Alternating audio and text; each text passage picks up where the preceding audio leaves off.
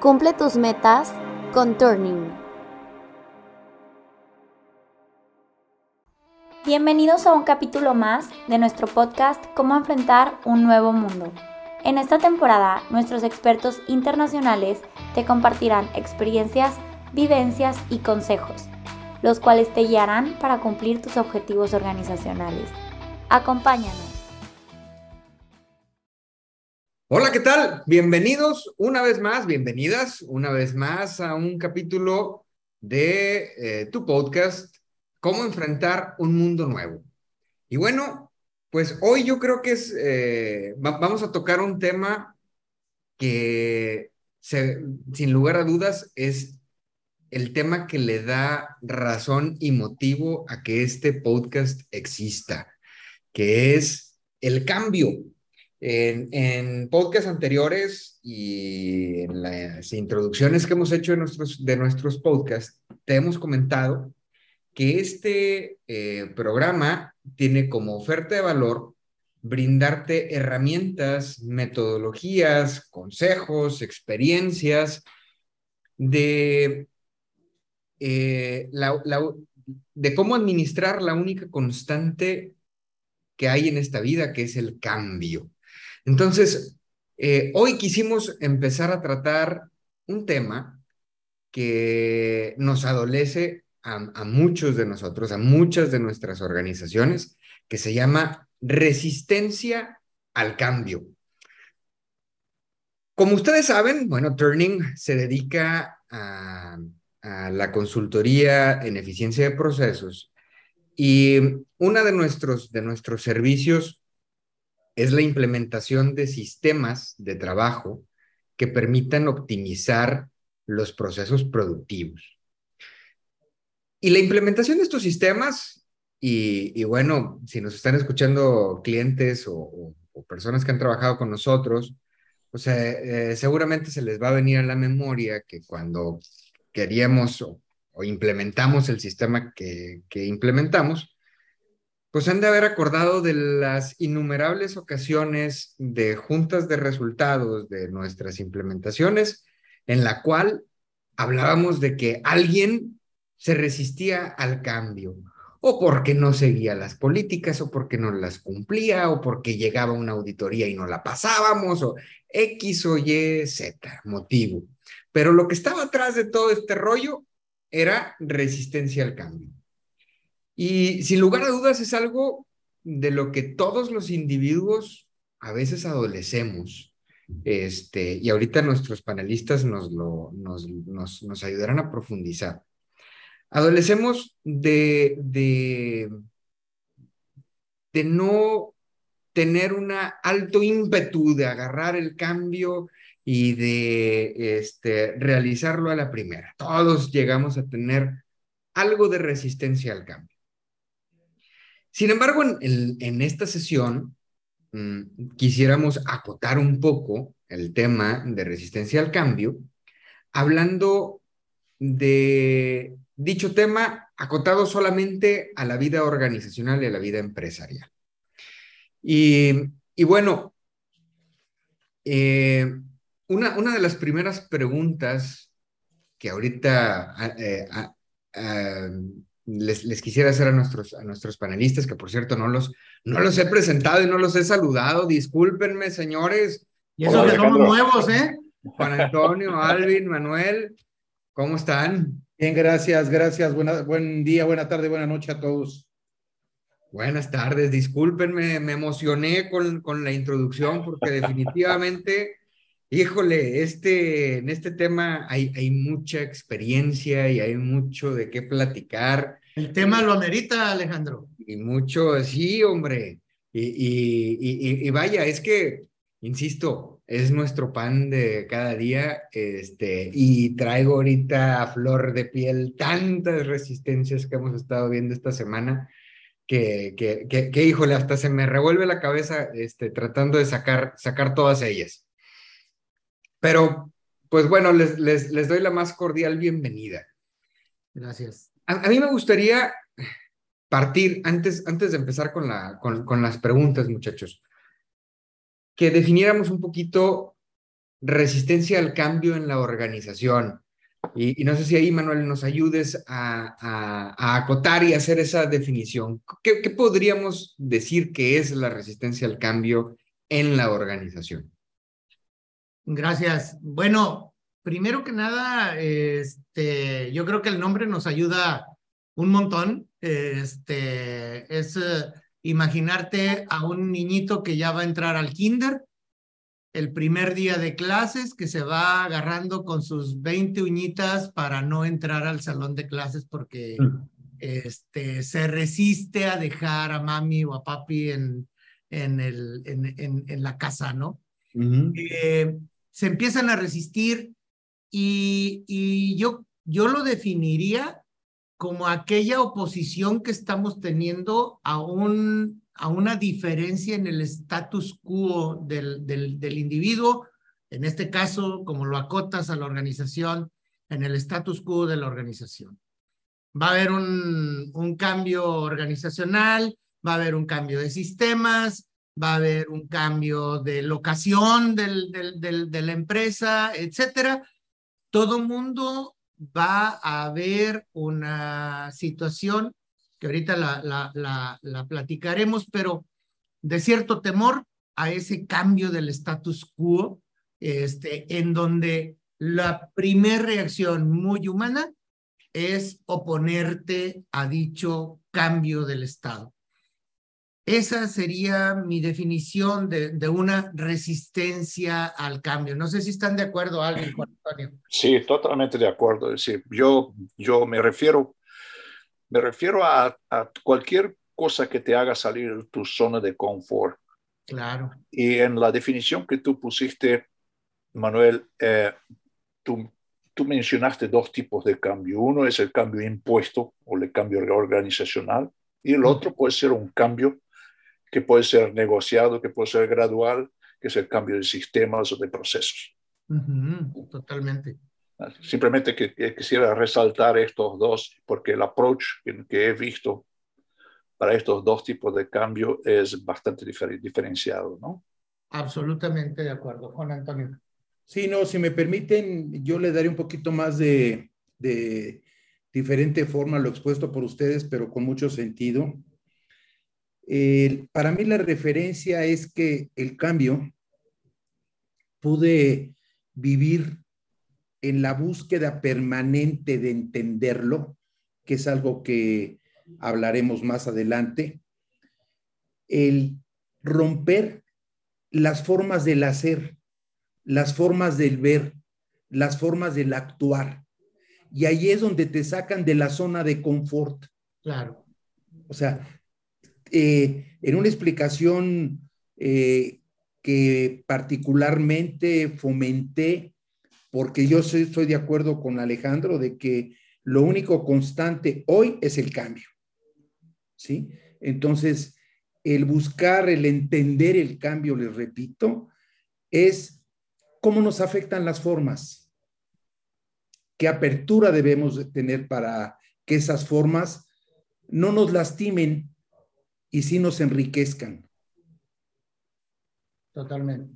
Definitivo. Ahora, este, e, e, este, estos cambios al status quo, pues hay algunos que no son impuestos, ¿no? Este, algunas reformas eh, legales, algunas este, eh, cambios en, en, en, las reglas que nos marquen nuestros clientes para, para entregar nuestros productos o servicios.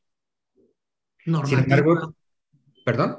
Normativa que cambia. Normativas, sí, normativas que, que diga, digamos, de alguna manera son impuestas y que tenemos que seguirlas. Y si no las sigues, pues simplemente pierdes la carrera, pierdes la competencia, estás descalificado y, y, y, y tan tan, ¿no? Este, eh, esos, esos cambios pues son o los agarras o los agarras, no hay, no hay de otra. Sin embargo, hay otros cambios en los cuales eh, tú tienes que elegir si le entras o no le entras a ese cambio.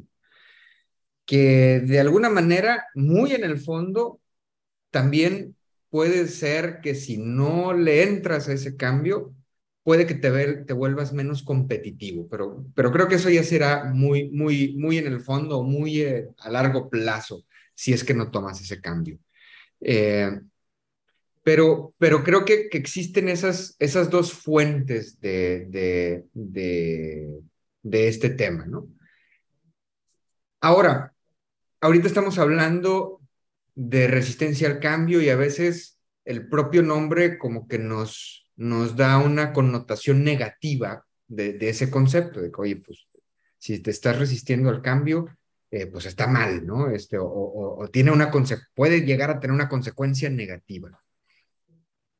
Y a mí me gustaría preguntarles, dada la experiencia que tienen ustedes en los negocios, ¿cómo darme cuenta si la resistencia al cambio que estoy teniendo, porque tener resistencia es decir no a algo, esa negativa a tomar esa decisión, ¿cómo la puedo diferenciar entre algo que auténticamente es negativo y no me conviene, este, por más que lo estén haciendo otras organizaciones, la mera verdad es que no me conviene entrarle a, ese, a, esa situación o, o, darme cuenta que realmente es, es una resistencia, que yo, que yo me estoy eh, auto eh, convenciendo de que eso está malo, de que eso este, me, me, no, no, me va a dar tantos beneficios como los que estoy buscando.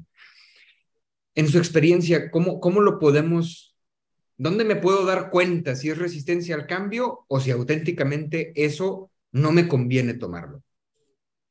Yo creo que si, si puedo, Alejandro, Sí, en todos los cambios donde tú como líder de la organización eres el promotor del cambio, ¿sí? si estos cambios son cambios de proceso, son cambios de sistema, son cambios de cómo hacer las cosas, sí va a generar resistencia a la medida que tú los impongas. ¿Sí? La, mejor forma de, abordar estos cambios, yo le llamaré electivos, ¿sí? es, es el de involucrar o pedir la participación de los que están, van a ser, estar afectados por el cambio. Y buscar soluciones a, a, los problemas que levanten. Con eso vas a generar pertenencia.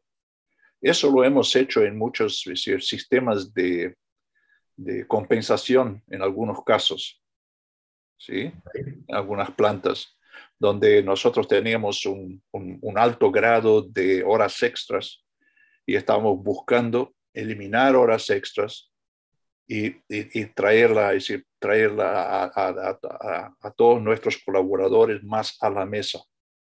Y ahí entonces involucramos, involucramos en parte a los, a los liderazgos de, de los colaboradores y involucramos a la gerencia en que nos dieran formas de hacerlo y con eso creamos un sentido de pertenencia que fue, que, fue la clave del, del suceso, del éxito. Ok. Juan Antonio. Sí, déjeme, déjame enriquecer tu comentario, este, Alvin. Eh, yo vuelvo a repetir que para mi bien fui un primer convencido en mis inicios profesionales de que el cambio se tiene que entender, que después me dio muy buen resultado el entender los cambios. Y yo parto de que para transmitir esa claridad de la que tú mencionas, el de comunicar la causa y el efecto, eh, en ese entender tenemos que tener claridad, repito. Y esa claridad para mí es, los cambios llegan o los buscas, que son diferentes posiciones. Eh, el cambio también tiene que entenderse quién lo genera o qué lo genera. Para mí, después de entender si llegó el cambio o tú lo buscaste o tú lo propusiste o te llegó así de un día, de un momento para otro, y quién lo genera, tu director, el comité, etcétera, o qué lo, lo promueve o lo provoca una condición de mercado institucional, gubernamental, no sé, es que tú vas a poder entender las formas del cambio, cómo está cambiando. Y en ese momento tú ya vas a poder tener la claridad para transmitir la demanda, el efecto, la causa. Ya vas a poder ir guiando el cambio en, en, buen sentido. Porque siempre que llega un cambio, el cambio no trae plan ni programa. Claro. ¿Sí o no? Te dicen, sin embargo, hacer esto y quiero esto, punto. Y la fecha para mañana. y vas tarde. Era, era para ayer. Sí, eh, como eh, era alguien que yo conozco, piensas bien, pero piensas tarde. Tarde. buenas tardes. Este, yo quisiera, yo quisiera también ir, irle, irle poniendo un poquito de, de, de, salsa a estos tacos que, que nos está poniendo Alvin y Juan Antonio en la mesa. Eh, también hay que revisar las implicaciones. ¿Cómo distinguir, me regreso a la pregunta, cómo distinguir si es una resistencia al cambio buena o con, con sustento, ¿no? Ajá. Yo te diría, primero que nada, quien se está resistiendo te está poniendo o no una propuesta diferente o, o, complementaria a lo que se está poniendo en la mesa. Ok. Y es un, nada más un no porque es no, pues obviamente que es una resistencia al cambio pura, ¿sí? Pero si el cuate te está diciendo, este, mira, es que de esa manera nos vamos a accidentar, eh, de esa manera nos vamos a topar con esto. Yo te propongo, ah, bueno, es una resistencia al cambio propositiva, que yo la calificaría de positiva, porque dices, bueno, si quiere lograr el cambio en el fondo, pero en la forma está proponiendo algunas situaciones que nos aseguren mejor el éxito de dicho cambio la situación es que tienes que tener apertura, tú como líder, para distinguir una cosa o la otra. Y lo que implica es una comunicación muy clara y precisa de las causas del cambio, como bien lo apuntan Juan Antonio y Alvin. si no hay propuesta de cambio, difícilmente lo vas a hacer. Una anécdota muy sencilla. Una empresa que tiene varios eh, miles de camionetitas para repartir el, su producto a lo largo y ancho del país de México. ¿sí? Eh, estábamos ah, proponiendo un cambio de un sistema en donde estábamos escogiendo algunos lugares piloto para poder probar algunas eh, situaciones. Este, me siento con algunos de los muchachos este, repartidores en, en, la parte posterior de una de las camionetas, me rodean por ahí siete u ocho de ellos, les propongo hacer esto y, este, y aceptan, ¿sí? Entonces se me arrima el líder de ellos y me dice, oye Manuel, es que no pude estar en la junta que tuviste ahorita ahí en el, en el patio, pero yo te recomendaría que mira, este, a veces ofrecerles cosas a los muchachos que no se van a poder cumplir. Le digo, es que no, no sé de qué me estás hablando. Sí, mira, es que luego te van a pedir las perlas de la Virgen y qué. Le digo, mi queridísimo amigo, ¿sabes lo que nos están pidiendo? Que atrás de participar en este cambio, lo único que quieren es que en las sesiones que tengamos les ofrezcamos la cena porque llegan ya cansados. Eso es todo lo que te están pidiendo. No, no puede ser, se me cae la cara de vergüenza. Le digo, lo que sucede es que al no conocer las implicaciones, fíjate de dónde venía la resistencia al cambio, no del ejecutor, sino del propio líder. El propio promotor del Conocer las implicaciones y cuestiones por el estilo, tienes que tener cierta habilidad de escuchar por todos lados y hacer ciertas preguntas y no engancharte con una, con una sola cosa. ¿sí? Entonces, creo que por ahí nos puede dar muy bien si la resistencia al cambio está siendo propositiva o no, ¿sí? Si es nada más una resistencia pura. De acuerdo, de acuerdo. Aquí, aquí, aquí estamos hablando de mucho de cambios de proceso, cambios de sistemas, cambios de forma de hacer las cosas. Eh, la, habrá cambios dentro de una organización que son top-down y esos normalmente son cambios que afectan la, el empleo de colaboradores, las promociones o o, separaciones de personas dentro de, la, dentro de la organización.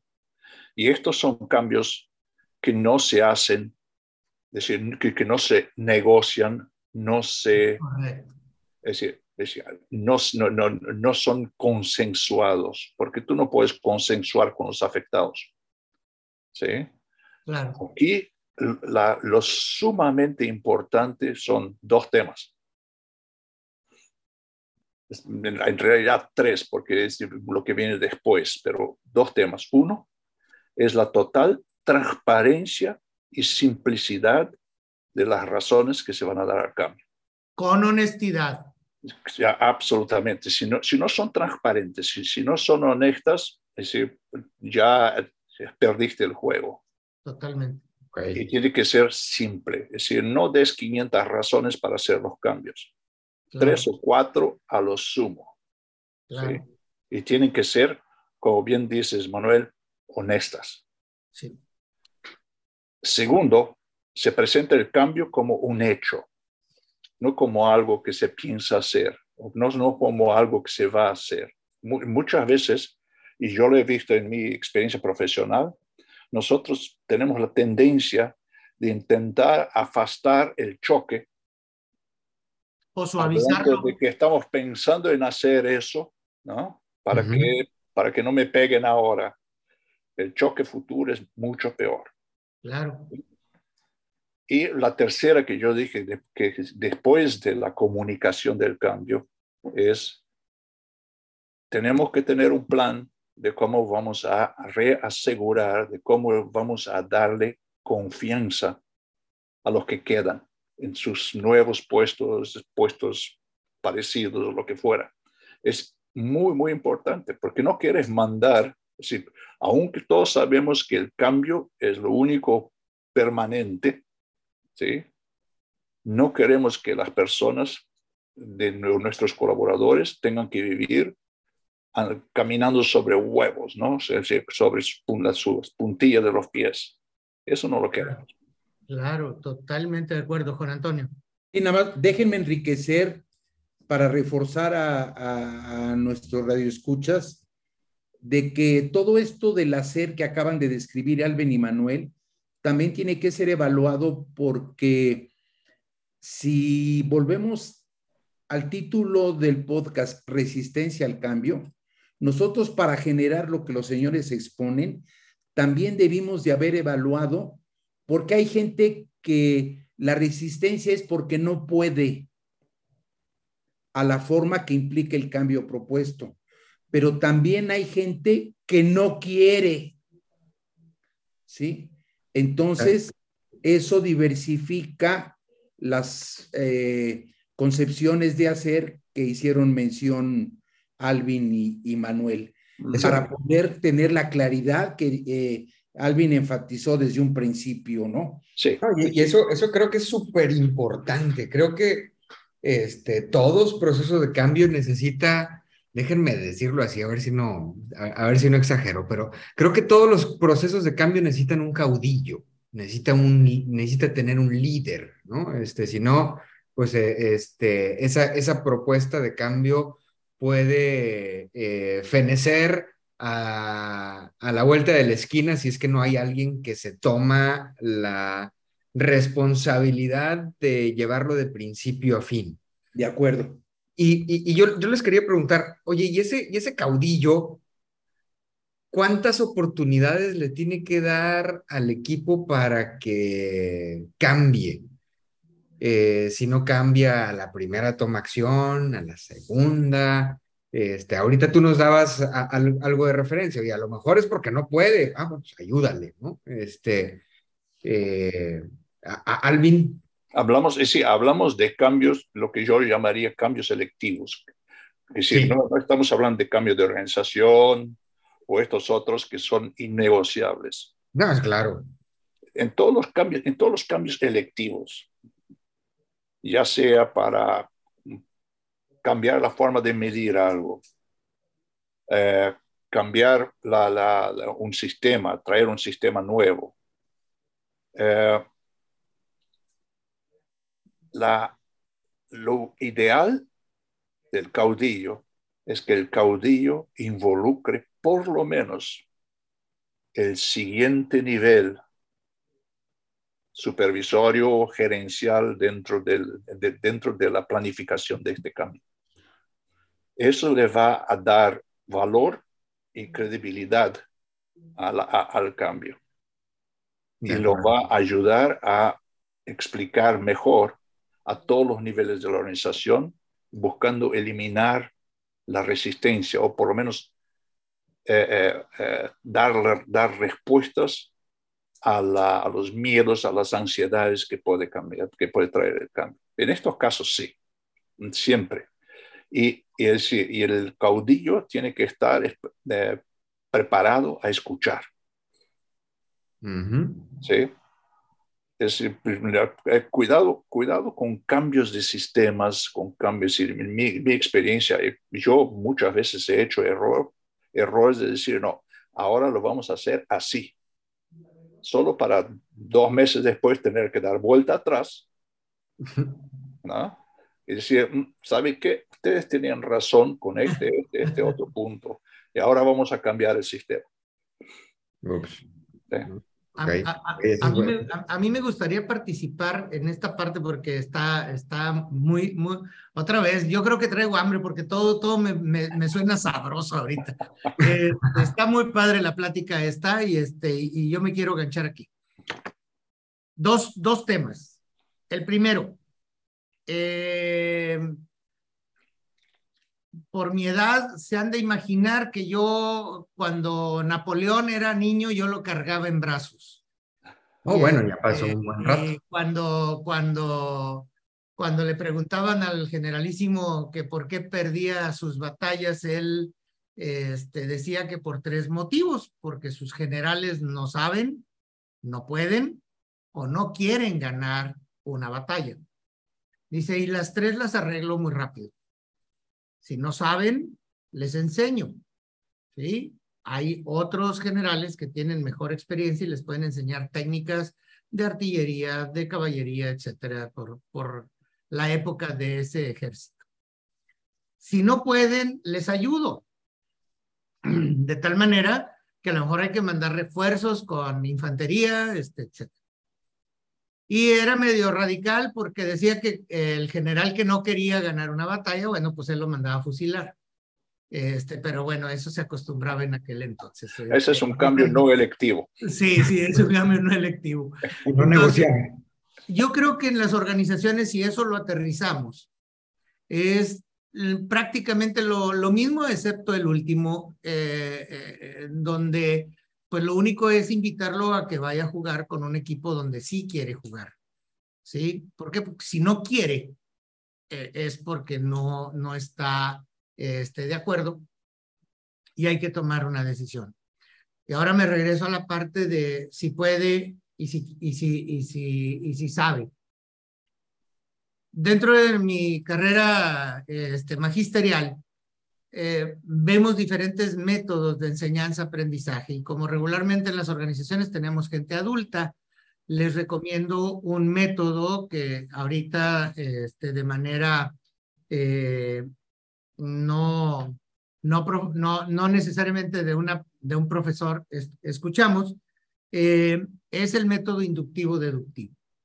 ¿Qué significa? Su nombre nos ayuda. Yo induzco el cambio, la gente deduce la respuesta al cambio y entonces el cambio es de ellos, no está impuesto. Y en la manera en que tú los haces partícipes de dicho cambio, van a tener el sentido de pertenencia. ¿Sí? En, son de broma les digo, ay, qué bueno que se les ocurrió eh, dicho cambio. ¿Sí? Pues obviamente que fue lo que se indujo la gente dedujo se apropia de la respuesta necesaria al, al, a la raíz del cambio y entonces se apropian de él.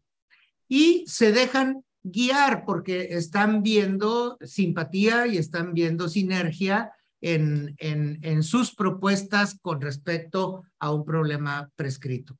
Por eso hablábamos hace ratito de honestidad, o sea, cuando tú haces el cambio, este, me regreso al, ejemplo de las camionetitas, pues los haces partícipes a ellos. No, hombre, y es que se puede hacer esto, y es que podemos usar esto otro, y podemos llegar y ver.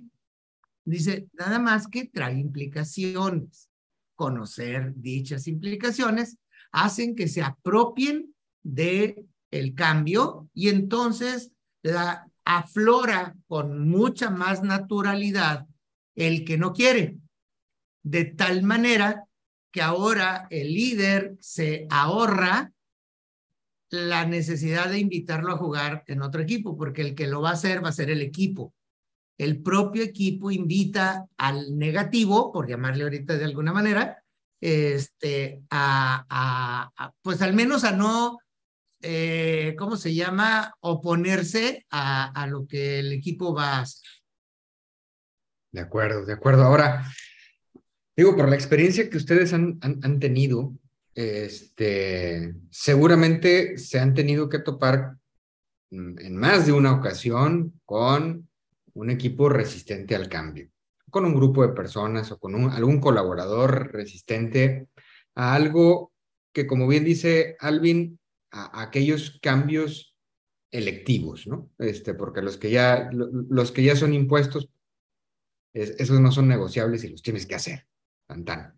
Este, en, en, eh, eh, con, con, Juan Antonio, pues nos tocó trabajar, eh, tuvimos la, la, oportunidad de trabajar con él en un proceso de cambio muy fuerte en, en, en su organización. Y, y, y, me gustaría que nos platicaras, Juan Antonio, cómo fue, cómo, cómo, le hiciste para administrar ese cambio, porque no, no era nada sencillo, era este, hacer que varias empresas de la noche a la mañana eh, que se dedicaban a hacer lo mismo de la noche a la mañana ya son una sola y que este, los A estaban acostumbrados a administrarse de cierta forma, los B de otra, los C de otra, y pues había que institucionalizar la forma de administrarse y la forma de operar con esta nueva organización. Este, eso definitivamente pues no fue na nada sencillo conjuntar tantas voluntades este, en una sola mesa, este, de, debió de haber sido retador. ¿Cómo, ¿Cómo fue que lograste el convencimiento de, de tu primer equipo, Juan Mira, primero que nada, eh, para que le den un poquito de magnitud, eh, eran tres formas diferentes de hacer las cosas y no se buscaba que se copiara la mejor, sino que de las tres culturas naciera una cuarta cultura uh -huh. que pudiera tener una mejor visión, un mejor alcance, una mejor definición, y eso tenía una complejidad todavía mayor. Y vuelvo a, a hacerles referencia que hay que entender el cambio, ¿sí? Eh, aquí lo buscábamos nosotros como, o lo buscaba yo como responsable de la, de la operación, y era quien lo iba a tener que definir y estructurar. Por lo que me llevó a entender el alcance y a tener una visión diferente y mucho más amplia, que fue la razón de contratar a Turning para, para ese proceso. En este proceso todavía no salía de mí, porque hasta que pude aclarar mi concepción inicial de la propuesta de cambio, con toda la retroalimentación que me dio Turning eh, después de un plan muy detallado y extensivo de trabajo, pude conformar ya claramente a qué le buscaba, qué buscaba, cómo lo buscaba y de qué dependía, ¿no? eh, empezar a construir los pasos de, eh, eh, de implementación, de comunicación, de todo ese proceso. Pero también caí en que tenía que hacer la selección de quiénes eran las personas claves para poder desarrollar toda la propuesta. Y ahí me topé con gente que no podía, gente que no quería, gente que no le interesaba y no estaba dispuesta ni a cambiar ni a hacer más de lo que hacía. Empecé a identificar gente que tuviera una mente abierta, clara, una mente propositiva, con una capacidad de liderazgo trascendente. Empecé a crear eh, el modelo. Y aquí lo rico de esa experiencia es que el caudillo fue un equipo guía. ¿Sí? Pero básicamente el primer reto que yo tuve que vivir durante los cuatro años que nos llevó todo ese proceso fue que el primer convencido de que el cambio era posible y consentido era yo.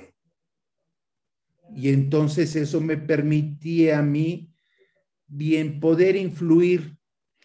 Indudablemente tuve que tomar decisiones difíciles. ¿Sí? Tuve que eh, sacar de los equipos o del equipo de trabajo gente, sí, con mucha capacidad técnica u operativa pero muy cerrada a su propuesta de cambio. Sí, Manuel. Gracias, Juan Antonio. Eh, dentro de la vivencia y experiencia, este, bueno, me tocó también acompañar a Juan Antonio, pero me quiero regresar a, y, fue un, viaje precioso, este, eh, lleno de anécdotas y de muchísimas cosas, pero lo que quería apuntar es que, tal como lo dice también Alvin, los cambios a veces son electivos, pero esa elegibilidad del cambio tiene nada más un periodo y es perentorio.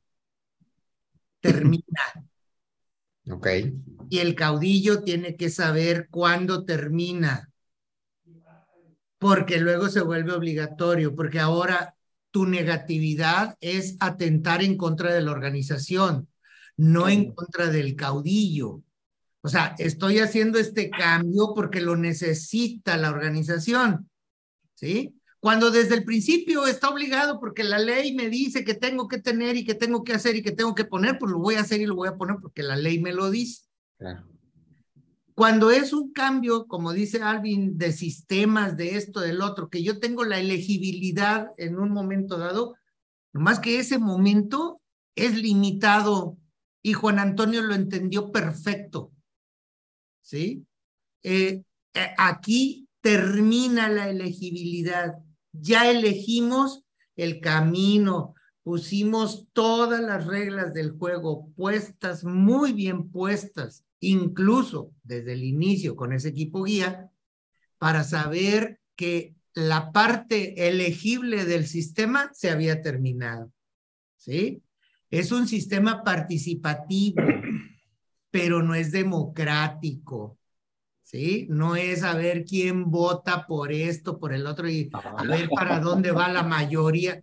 No, no, no es democrático. no funciona. Sí, perdón, Alvin. No, no es democrático, pero como bien dices, cuanto más input y participación, aunque no, no vayas a seguir después la, la, la, lo que el input de cada uno, ¿sí? El puro hecho de que las personas hayan podido dar input ya las hace asociarse al cambio. Correcto. Y si no se le va a hacer caso a, su propuesta, hay que explicarle por qué no. Absolutamente. Y, este, y eso, ah, como bien lo dice Alvin, bueno, lo hace partícipe e incluso va a ir a sacar otra carta para decirte, tengo otra idea más. Y eso genera ahora, en lugar de un círculo vicioso, uno virtuoso. que está generando más cambio dentro del cambio. Eh, exactamente. Es decir, la, y, y, eso muchas veces, es decir, el, el hecho de ser escuchado ya, ya de por sí reduce algo de la resistencia. Así es. más allá yo he podido agregar algo, no, no ni, ni, ni que fuera el objeto, sino que la forma de hacerlo, me hace partícipe. Correcto. Ya, entonces ya no tienes solo el caudillo trabajando, sino que el caudillo y todos los participantes se van a encargar de hacer con que tenga éxito. Y eso lo vas a comprobar tiempo después que con, sin o a pesar de que ahí todavía esté el caudillo, el proceso de cambio continúa. Así es. Y es un proceso de cambio que tiene que actualizarse, adaptarse, mejorarse. Evoluciona, o sea, claro. No, no, no, no podemos pensar que esa propuesta de cambio solamente tiene un efecto, un sentido, una dirección, una fuerza. Hay que ir jugando con muchísimos este, eh, factores que se presentan durante la implementación, el desarrollo, etcétera, etcétera, ¿no? Pero hay que adaptarse hay que irlo remoldeando, si la palabra es correcta, ¿sí? Pero siempre bajo la misma directriz. Bien, bien, pues yo creo que yo, yo, yo, creo que están haciendo como que el siguiente tema o alguno de los siguientes temas que tenemos aquí en el podcast, que es la administración del proceso de cambio, cómo llevarlo a cabo de manera, de manera este, eh, inteligente y exitosa. Eh, híjole, otra vez se nos acaba el tiempo, muchachos. Yo, yo, yo quisiera nuevamente agradecerles este, a, ustedes por su participación, a nuestros, a nuestros seguidores. Muchas gracias por, por atender nuevamente este, este capítulo. No sin antes eh, menci mencionarles que actualmente el, el, el contexto geopolítico que le está tocando vivir al mundo este, que es volátil, que es incierto, que es ambiguo, que es complejo, eh, nos, nos tiene que eh, despertar esa inquietud, esa, eh, ese, levantar esas antenitas para, para estar midiendo constantemente qué, qué proceso tenemos que cambiar y que ese cambio lo hagamos de una manera ágil, de una manera inteligente, de una manera este, muy, muy, muy eficiente. Eh, entonces, eh, nuevamente les agradezco, Alvin, Juan Antonio, Manuel, este, por, por su contribución. Gusto. Eh, no, no sin antes pedirte a ti que nos escuchas, que nos compartas tu opinión, que nos compartas este, qué, qué te ha parecido estos capítulos del, del podcast.